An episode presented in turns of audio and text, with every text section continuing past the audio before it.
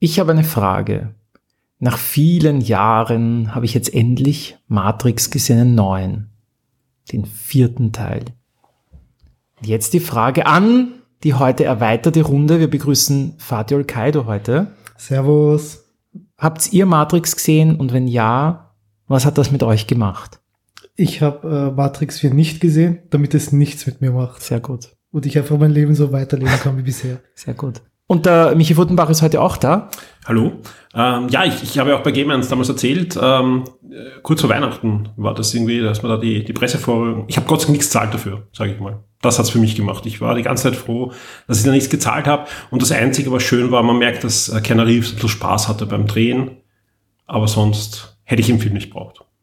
Dann schließe ich kurz mit meinem Fazit, weil ich habe ihn jetzt frisch vor dem Podcast angeschaut, damit ich was zum Erzählen habe. Und alle gesagt haben, der ist so schlecht. Da ich mir gedacht, wenn man mit so einer Einstellung in einen Film geht, dann kann er zumindest dich nicht, dann kann er dich nicht negativ überraschen.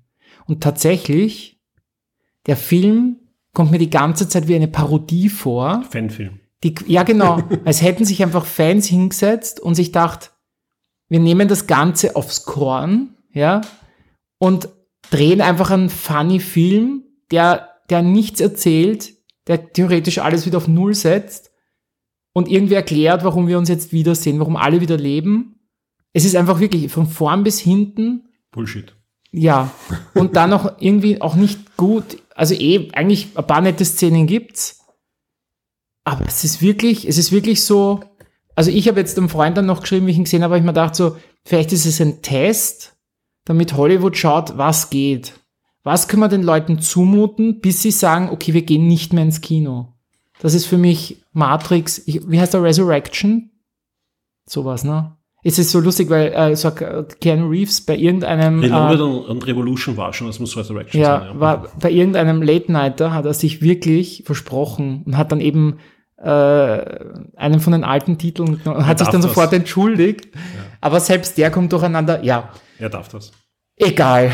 Matrix, keine Empfehlung, aber wer sich's anschauen will, 5 Euro jetzt, äh, sowohl auf Amazon Prime als auch Apple TV, kann man sich jetzt auch leihen, bevor man sich kauft und dann äh, ins virtuelle Regal stellt.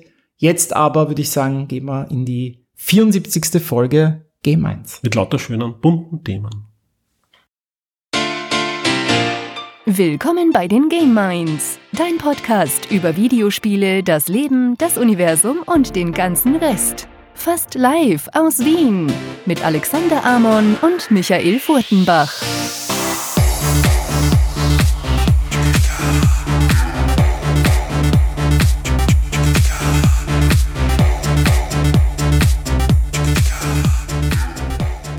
Hallo und willkommen bei der 74. Folge von Game Minds.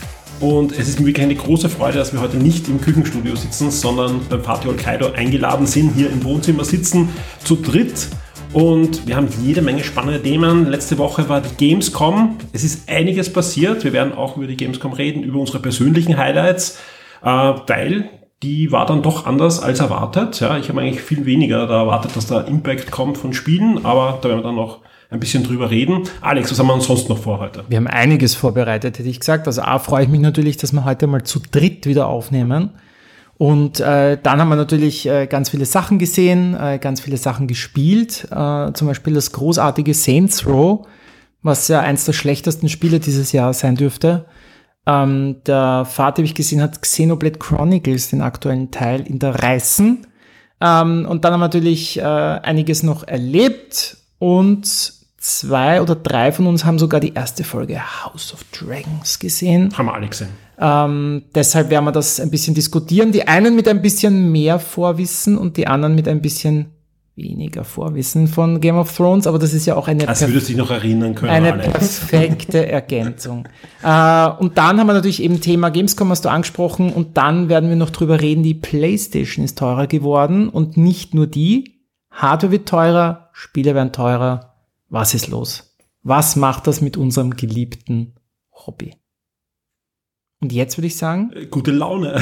Ja, gute Laune. Ja, wir haben sowieso gute Laune. Äh, wir sprechen über Highlights und tolle äh, Spiele und tolle Getränke. Ja, wir haben auch ein wirklich tolles äh, Podcast-Getränk. Das hat mir der Sulu letztes Mal mitgegeben, wie ich mit ihm den Hörspiel-Podcast aufgenommen habe. Und ich bin begeistert, dass es für uns übergeblieben ist. Ja, ich habe es nicht getrunken. Es war wirklich jeden Tag, hat es mich angelacht, Ja. aber äh, ja, wir haben Das hat Alkohol so an sich, ne?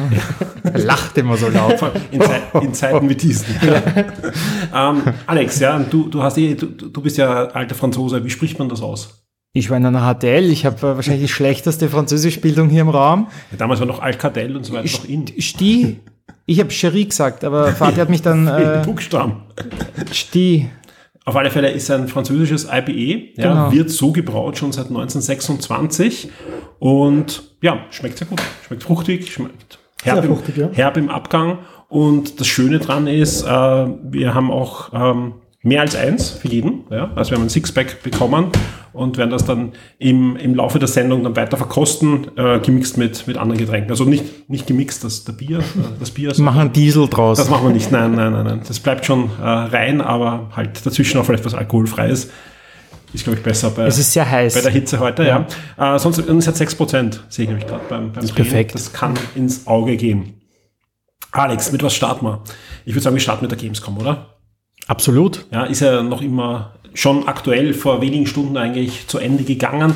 Ähm, der Disclaimer gleich am Anfang, alle drei von, wir waren nicht dort, so wir, wir reden aus der Ferne, aber äh, ich habe versucht halt die letzten Tage und ich habe es mit Alex und so weiter auch gemacht haben, also wir haben natürlich Pressemitteilungen bekommen, wir haben die, diverse Streams verfolgt, äh, ich habe auch geschaut, dass bei den Kollegen so, so Tagesstreams, die da auf der Messe herumlaufen, ein bisschen hineinzuschauen.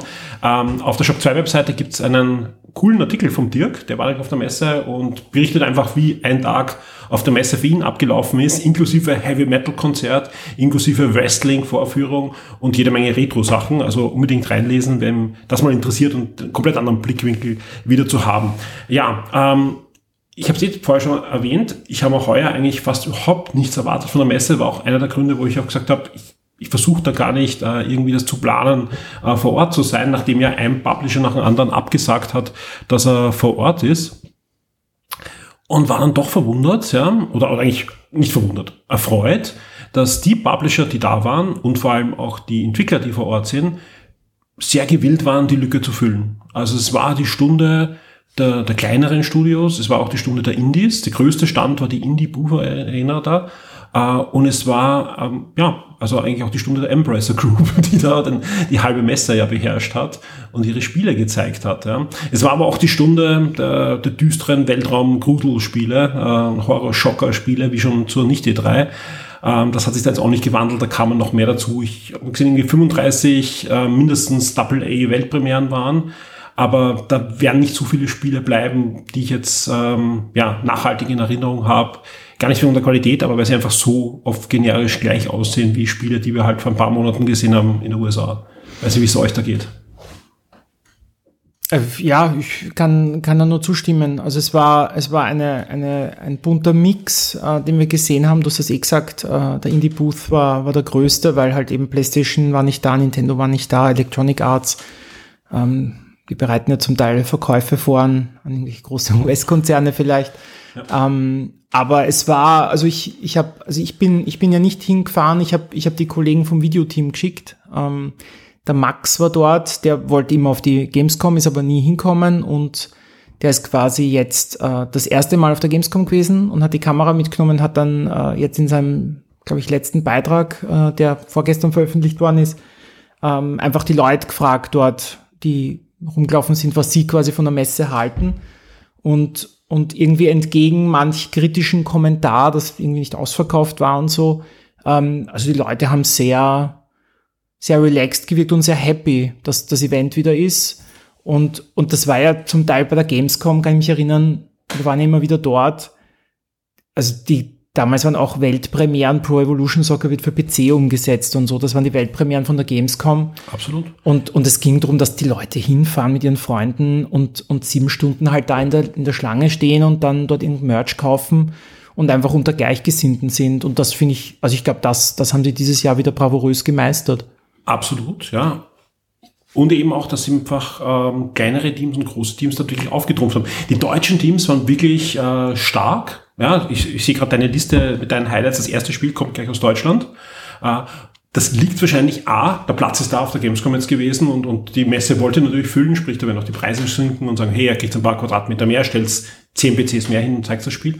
Aber es liegt natürlich auch dran, dass der gerade in den letzten Jahren ja auch bei der Förderung der Spiele einiges geändert hat. Sprich, dass doch versucht wird, in Deutschland da anzuschieben und eine Industrie zu schaffen, wo halt weltweit erfolgreiche Spiele auch mal abseits der Strategie ähm, existieren können, würde ich mal sagen.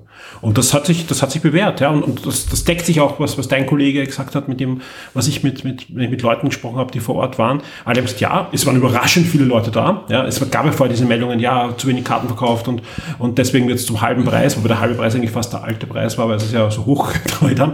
Aber diese Gutscheinaktionen haben einfach funktioniert, sprich, sie haben es durchverkauft.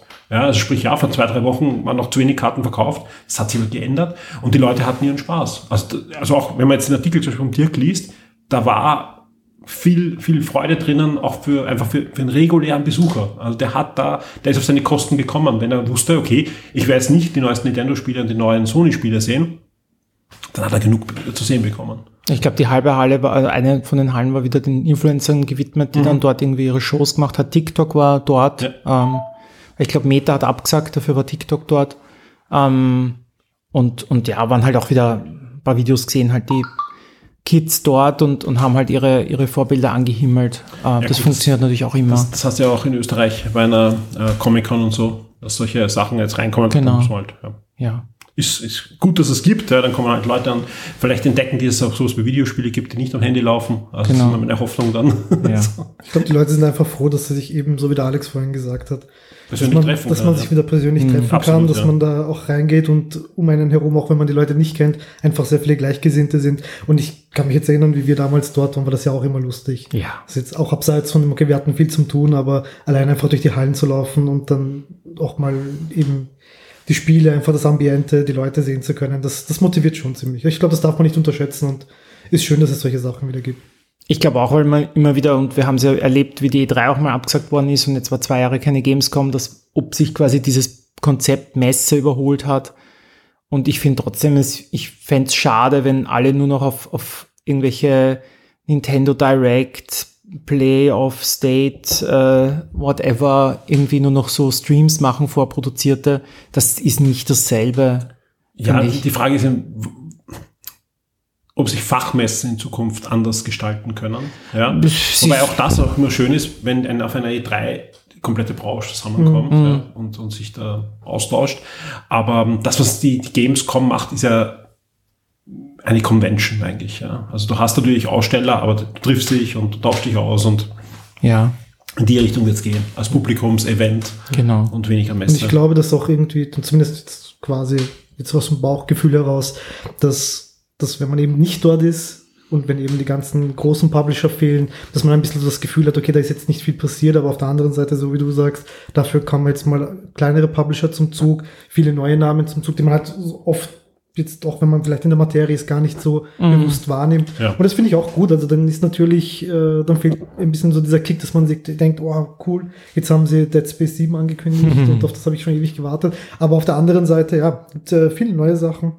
Und ähm, das ist natürlich auch spannend.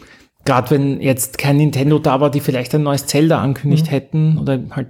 Aber hätten es auf der Gamescom ja eh nicht Hätten es eh nicht gemacht, ja, das, genau. Das aber, nicht, aber, aber trotzdem, ist, sie hätten halt Panels gehabt und sie hätten trotzdem Splatoon, Splatoon hätten ja. sie dort gemacht. Äh, äh, Sony hätte sicher viel zu God of War gemacht. Die hätten sich äh, irgendwie eine halbe, wobei das kannst dort dann wahrscheinlich nicht viel spielen, aber also es wäre trotzdem, es wäre irgendwie so im Zeichen der Großen gestanden und so war es halt wirklich, also ich habe auch auf der Liste Spiele, die hatte ich vorher nicht am, am Radar. Mhm. Und ich glaube, das ist so das, das, der große Benefit jetzt einfach, ja. Ich glaube, das ist auch ein bisschen ungewohnt einfach, auf das will ich hinaus. Ja. Weil du erwartest ja halt eben. Sonst redest du vom Battlefield. Ja, genau, sonst redest du vom Battlefield, auch wenn du eben jetzt nicht unbedingt, auch wenn es nur eine kleine neue mhm. Ankündigung mhm. ist. Oh, das wurde ja oft auf der Gamescom gemacht, wenn ja, ich mich ja. jetzt nicht irre, dass dann, oh, diesen Modus gibt's halt auch oder hey, Dann ja. bauen sie halt 300 Maschinen auf genau. und natürlich reden dann viele ja. über Battlefield, weil sie es gespielt haben. Ja, ich, ich habe auch versucht, im Vorfeld wirklich meine Erwartungen runterzuschrauben, weil die waren eigentlich im ersten Step sehr hoch, aber das lag jetzt weniger an der Gamescom und an den Erfahrungen, was man normal zu Gamescom sieht, sondern eher an der Enttäuschung, was die nicht die drei hinterlassen hat. Die fand ich halt gar nicht so, dass nichts gezeigt wurde, aber es war einfach so wenig, was für mich ja, Also das, das, da ging es, glaube ich, auch vielen Hörern und Lesern so. Andere werden natürlich sagen, hey, ich bin die Zielgruppe und, und das sind genau meine Spiele, die ich haben möchte. Ja. Ich fand ja auch spannend, äh, gleich das erste Spiel, das gezeigt wurde bei der Opening Night, war dieses Metaspiel von den ehemaligen Rockstar North Machern. Everywhere. Everywhere, genau. Da kann ich mir gar nichts vorstellen. Schön, ja. Und, und, und vor allem, sie sind ja immer wieder gefragt in Interviews.